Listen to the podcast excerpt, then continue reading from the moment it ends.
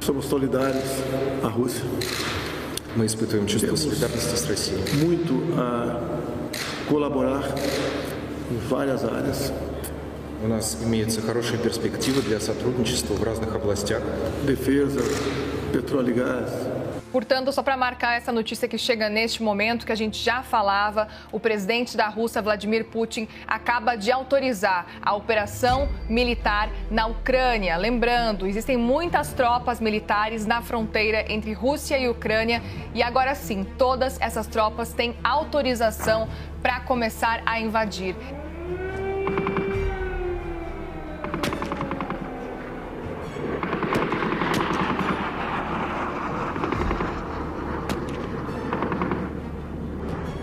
Quinta-feira, 24 de fevereiro de 2022. A Rússia anunciou nesta madrugada o início da invasão da Ucrânia. Nós estamos aqui em frente a uma estação de metrô em Kiev, a capital do país, onde funciona um bunker construído na época da Guerra Fria.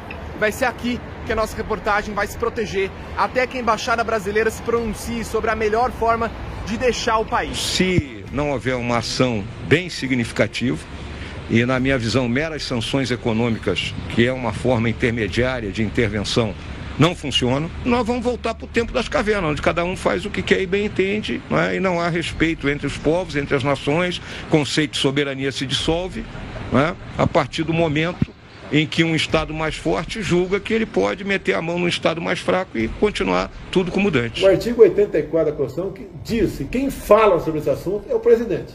E o presidente chama-se Jair Messias Bolsonaro. E ponto final. Então, com todo respeito, essa pessoa que falou isso, e eu vi as imagens, falou mesmo, está falando algo que não deve.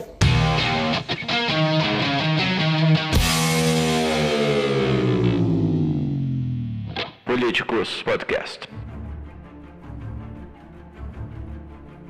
Após meses de tensão e ameaças, a Rússia invadiu a Ucrânia nesta última semana. Uma semana antes, o presidente Jair Bolsonaro estava na Rússia conversando com o mesmo Vladimir Putin, que ordenou os ataques e se dizendo solidário à Rússia. Quais impactos isso pode ter na política interna do Brasil?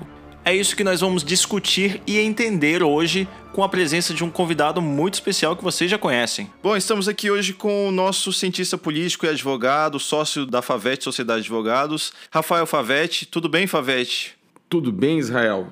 Tudo certo. Maravilha. Favete, hoje a gente vai falar um pouco sobre como esse conflito Rússia e Ucrânia é, tem influenciado aqui no Brasil. Né? A gente tem diversas questões de política interna envolvidas nisso, o posicionamento do presidente Jair Bolsonaro, é, conflitos dentro do governo. Como é que você tem visto essa questão especificamente depois do governo brasileiro ter ido lá na Rússia, oferecido apoio? Aqui já há uma diferença de discurso entre o presidente e o vice-presidente. Como é que você está vendo essa, essa confusão no cenário interno? Perfeito. Em primeiro lugar, acho que é bom aquele que nos, nos ouve, compreender que a assessoria do governo, isso de qualquer governo, evidentemente, a assessoria do Estado brasileiro para questões de relações exteriores é uma assessoria profissionalizada, é uma assessoria que passa em um concurso público muito difícil, aliás, faz uma, uma, uma, um mestrado, que é título de mestrado, que é o Instituto Rio Branco, que é extremamente reconhecido por todos.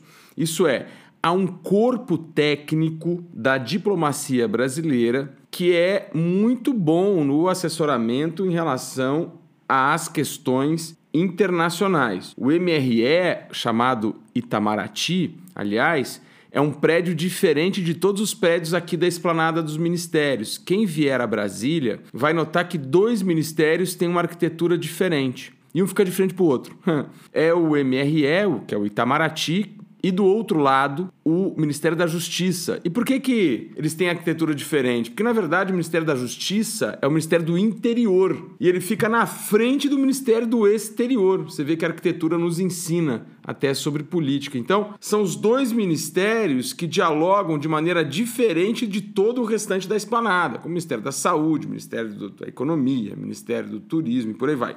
E o Ministério do Itamaraty, o Ministério das Relações Exteriores, como falamos, ele é composto por é, profissionais, gestores típicos disso, dessas carreiras do Itamaraty, é, é, muito bem treinados, viu? Eles são muito bons. Portanto, é ruim acharmos que tudo em relação às relações exteriores sai da cabeça de uma pessoa, sai da cabeça de um presidente, que quer que seja. Não, não é assim. Não é assim há todo um assessoramento. É, o ministro atual, o ministro-chefe do Itamaraty, Carlos França, ele é do quadro. Não precisaria ser do quadro, mas ele é do quadro, isso é, ele é um desses profissionais, um desses burocratas, burocrata no sentido weberiano, e, portanto, há que, é, que se compreender que nós não estamos é, é só e somente só ao léu de vontades políticas do presidente ou da oposição ou de quem quer que seja, do Lula, do Bolsonaro, do Moro, do... não, não é isso não. Definitivamente, quando falamos em relações exteriores, perpassa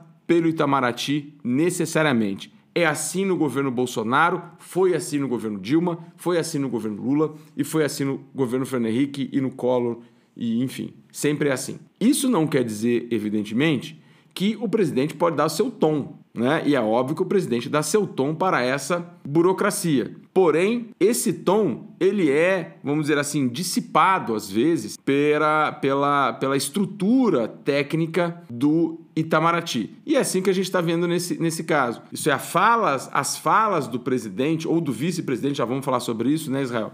As falas deles não são as falas que vão para a ONU. O que vai para a ONU são os papers, os documentos, os ofícios feitos pelo Itamaraty, que dosa pílula. O Itamaraty tem discussões às vezes até longas, sobre que palavra usar. Né? Porque no plano do direito internacional, especialmente das relações internacionais, as palavras contam muito. Então, é, para iniciar esse nosso papo, a mensagem que fica é que nós temos essa estrutura que é o, o Itamaraty, que tem muito peso nas relações exteriores e que o ministro Carlos França, o atual chefe, aí o nosso chanceler, né? o nosso chefe da, da diplomacia brasileira, é uma pessoa do quadro, ele é um servidor da casa, ele é um cara treinado para esse tipo de, enfim, de situação que o, o globo está vivendo. Uhum. E qual é a importância de ter. Você ressaltou bastante essa questão do, do Carlos França ser do quadro, já ter essa experiência prévia. Qual é a importância disso num momento como esse? A gente viu que é, no começo do governo a gente teve um perfil diferente na questão das relações exteriores, até na. Enfim, isso refletiu aqui dentro também, politicamente. Mas você vê é, o Brasil mais preparado para lidar com essa questão agora? Há uma conversa melhor dentro do governo com relação a, a, esses, a esses assuntos de política externa? ou você acha que não evoluiu tanto da, do último ministro até agora? Evoluiu muito. O ex-ministro, primeiro-ministro do Itamaraty, escolhido por, pelo governo Bolsonaro, também era do quadro. O ministro Ernesto Araújo também era do quadro. Porém, ele era dissonante da doutrina tradicional do Itamaraty é uma, é uma doutrina sólida, é uma doutrina é, muito forte em diplomacia. E o ministro Ernesto Araújo ele era um pouco de desvio padrão, né? ele, ele tinha é, muito mais de política do que de diplomacia. Isso destoava um pouco. Né? Então, agora, o ministro Carlos França, apesar de, de, de, ser ministro de um governo que tem posições fortes dentro do plano internacional, por causa do presidente, que o presidente tem posições muito firmes em relação a isso, né? o presidente criticou, dentro do processo eleitoral, criticou é, o vencedor das eleições na Argentina.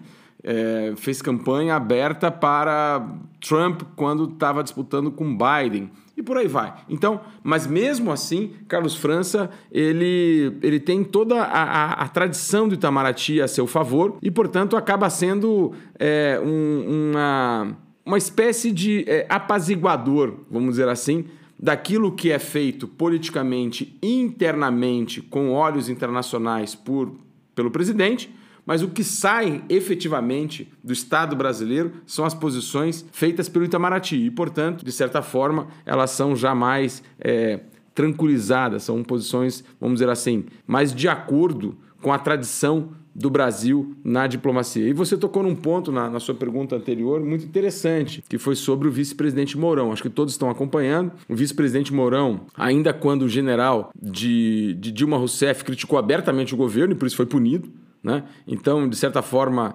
é, apesar da farda, Mourão sempre fez política E, desse, e nesse momento ele não é um querido do presidente Bolsonaro. Acho que isso está muito claro para todos. Acho que desde a, desde a ascensão da chapa, o presidente Bolsonaro chegou a dar uma entrevista no Jornal Nacional dizendo que, apesar de Bolsonaro ser capitão e ele ser general, ele era presidente outra vice. Então, é, tá claro também que Mourão não é o vice da, da reeleição, está muito claro. Mas Mourão saiu na frente um pouco pela, pela, pela enfim, pela demora, é nem pela demora, pelo lapso de tempo que Bolsonaro, Bolsonaro no dia que a gente está gravando esse podcast, Bolsonaro ainda não deu uma declaração própria sobre a, a, a invasão da Rússia sobre a Ucrânia, apesar do Brasil já, já ter se posicionado. Olha que interessante.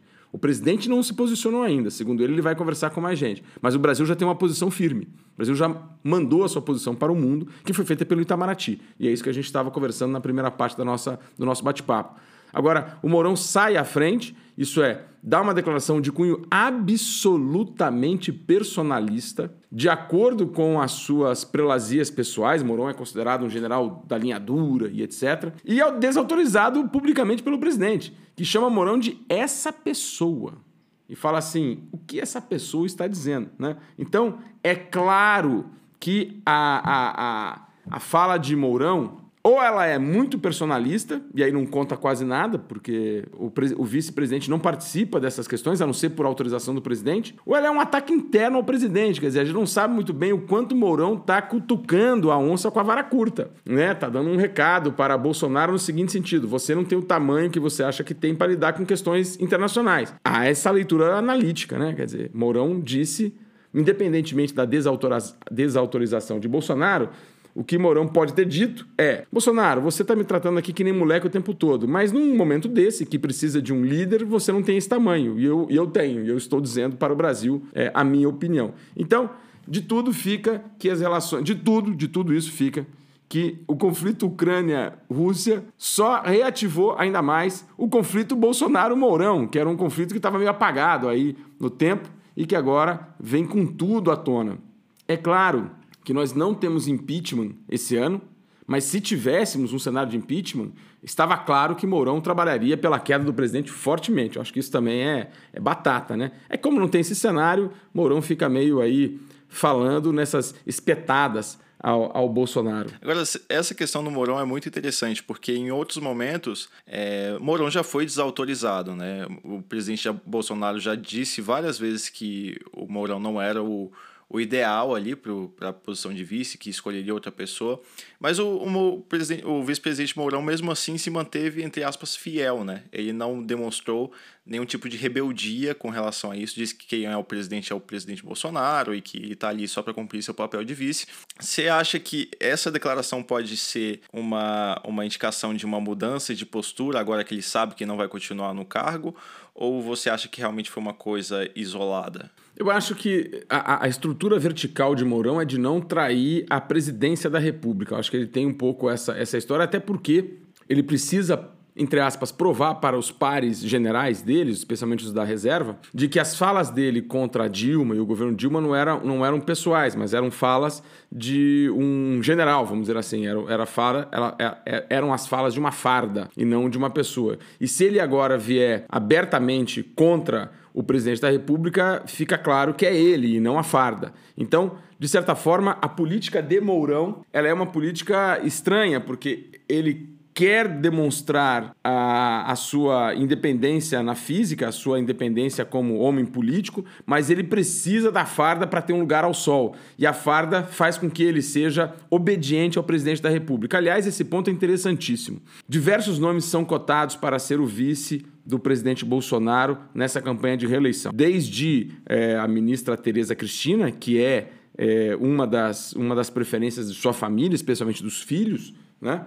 É, até o general Braga Neto, que é a preferência dele, Jair Bolsonaro. Bolsonaro pende a esse mundo militar porque ele sabe que os militares, e especialmente esses generais, não vão agir abertamente para um processo de impeachment, qualquer coisa assim. Isso é, eles precisam demonstrar essa hierarquia que é tão cara aos militares. Então, meu call é que o presidente Bolsonaro prefere o Braga Neto, por exemplo, que é seu ministro da Defesa, do que a ministra Tereza Cristina. Que é uma política e etc. Né? A prova disso está em que, é, na campanha de 18, Bolsonaro quase fecha com o Janaína Pascoal, mas tem medo de ser traído. E depois ele segue para ele segue segue o rumo para tentar trazer o general Heleno, que era o seu sonho de consumo como vice, mas, enfim, por algumas questões de burocracia e de, e de alistamento eleitoral dá errado e acham lá o, o, general Mourão, que é o que ele, que é o que ele quer. Então, ele quer esse perfil, ele quer esse perfil que ele sabe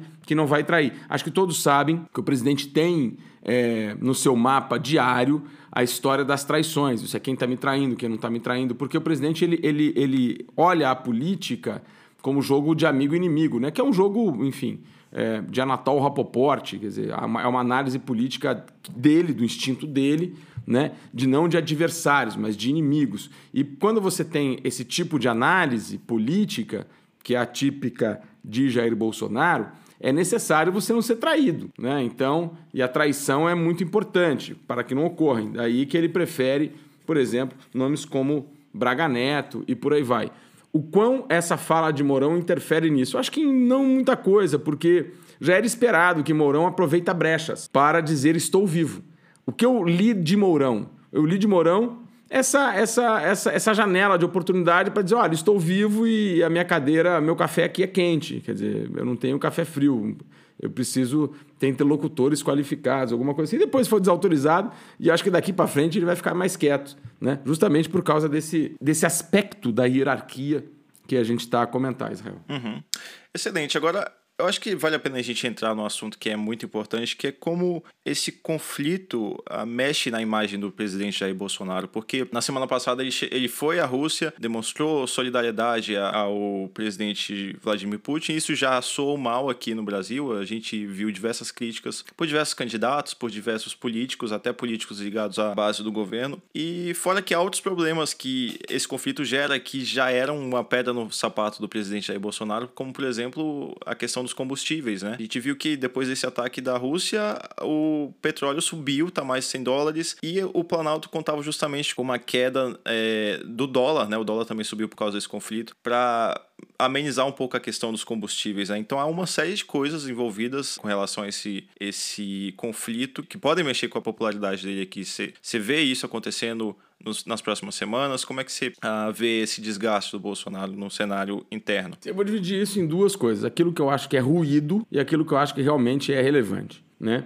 O que é ruído? Quem não se lembra dos bolsonaristas que queriam ucranizar o Brasil? Né? Eram militantes que desfilaram na Paulista, embrulhados com é, bandeira do Prav, Siketor, que é aquele partido ultranacionalista ucraniano. Quem não se lembra da, da, da Sarah Winter, por exemplo, líder de um negócio chamado 300, que chegou a ser presa pelo Supremo Tribunal Federal, dizendo que queria ucranizar o Brasil. Então, há, um, há uma certa. um lado, isso é ruído, tá? Há um certo lado do bolsonarismo, especialmente aquele lado mais da extrema-direita, etc., que navega nos ares de Bannon, de Dugin, etc., que defende Putin né, como líder capaz de enfrentar o que eles chamam de humanismo liberal ao redor do mundo, etc. Que tinha em Olavo de Carvalho, eu acho muito, muito essa pegada, né? O Olavo de Carvalho protagonizava isso aí.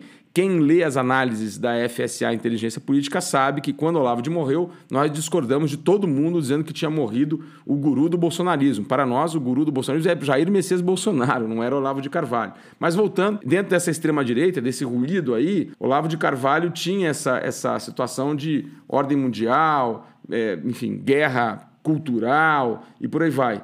E Dugin, que tem um pensamento bastante é, é, é difundido por essa no, vou dizer assim, nova direita extremada, né? que é minoria, aliás, dentro do bolsonarismo, ele, ele, tem raízes no Brasil. Quer dizer, você tem muita gente que é duguista, vou dizer, vou dizer assim, que tem essa, essa história da guerra pela eternidade, de uma, de, uma, de uma briga cultural e por aí vai.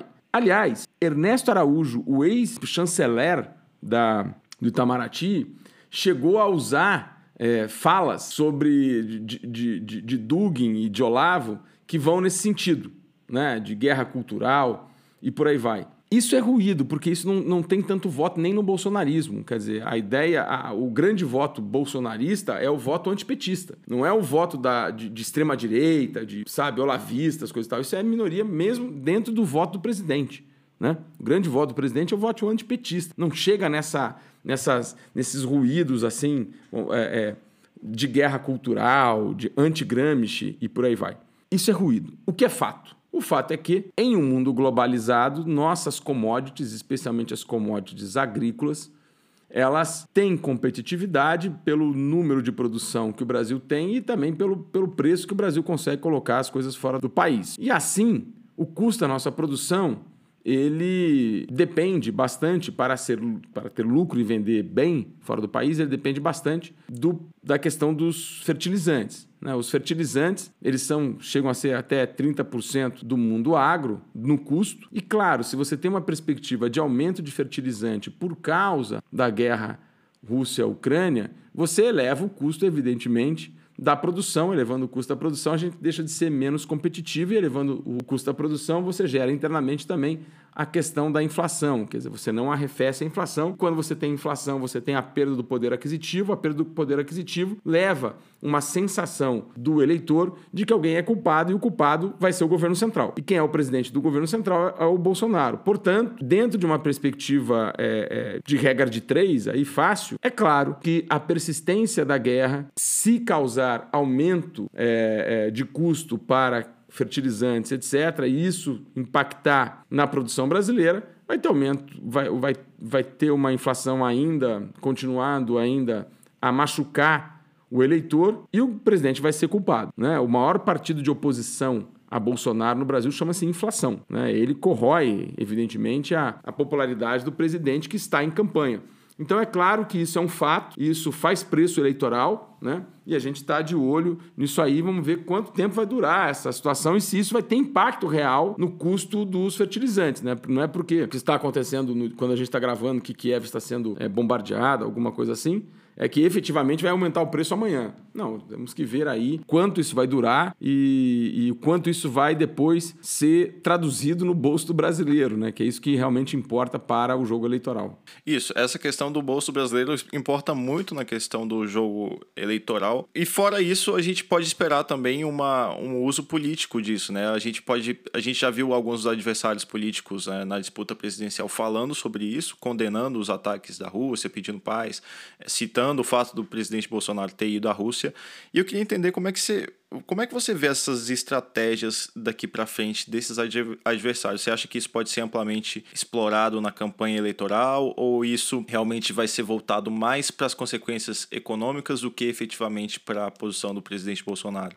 Israel pode até ser usado na campanha, acho que até vai ser por alguns, alguns adversários do presidente, enfim. Agora, isso não dá nenhum voto e nem tira nenhum voto. A posição específica do Bolsonaro ou o tempo que ele vai levar para condenar ou não condenar a invasão, tal qual foi o tempo que ele levou para parabenizar Biden ou não, isso não deu nenhum voto para ele, nem tirou nenhum voto dele. Isso é só importante para o game da política, para a narrativa, para o, a, a, é, isso faz parte do argumento, mas não faz parte do fundamento do voto. O fundamento do voto, pelo, pelo que a gente está sentindo, ele tem outro tipo de, de situação, em especial a situação econômica. Toda reeleição, ela é toda eleição que prevê uma reeleição, ela é um mandato de oito anos né, no Brasil, com recall no meio. E o recall é como é que tá a minha vida. O eleitor pensa, cara, como é que tá a minha vida? Ela tá melhor ou tá pior, né, economicamente falando? Então, essa logo esfera, a esfera da, dos ataques, a esfera da narrativa, etc., elas fazem verão para quem está na campanha. Mas para o eleitor mesmo, o eleitor que, os 70% que é quem importa aí, é, isso não faz preço, não faz nenhum preço. Mas, claro, vai ter muito ataque ao Bolsonaro pelo. Dão azar, né? Quer dizer, ele vai, a, ele vai à Rússia numa, numa, numa pré-agenda que já estava desde o ano passado, chega na Rússia uma semana antes dos ataques, e, enfim, e está meio perdido agora também de como agir, né? A, a impressão que passa é essa. Excelente. Esse foi o nosso papo com o nosso cientista político e advogado Rafael Favetti, falando um pouco sobre as implicações políticas desse conflito na, Ucr na Ucrânia. É, Rafael, você quer deixar um, um recado para os nossos ouvintes? Quero sim, estamos todos super felizes com o nosso políticos. É, a, os temas são sempre muito bacanas. E, e convido a você já para escutar o próximo da, da, da próxima semana. É, o recado é esse: não desligue e, enfim, tá ficando cada vez melhor. Maravilha. Muito obrigado a você que nos ouviu. Eu sou Israel Medeiros, analista político da FSA Inteligência Política, que é um braço da FAVET Sociedade de Advogados. E nós nos vemos na semana que vem. Um abraço. Tchau.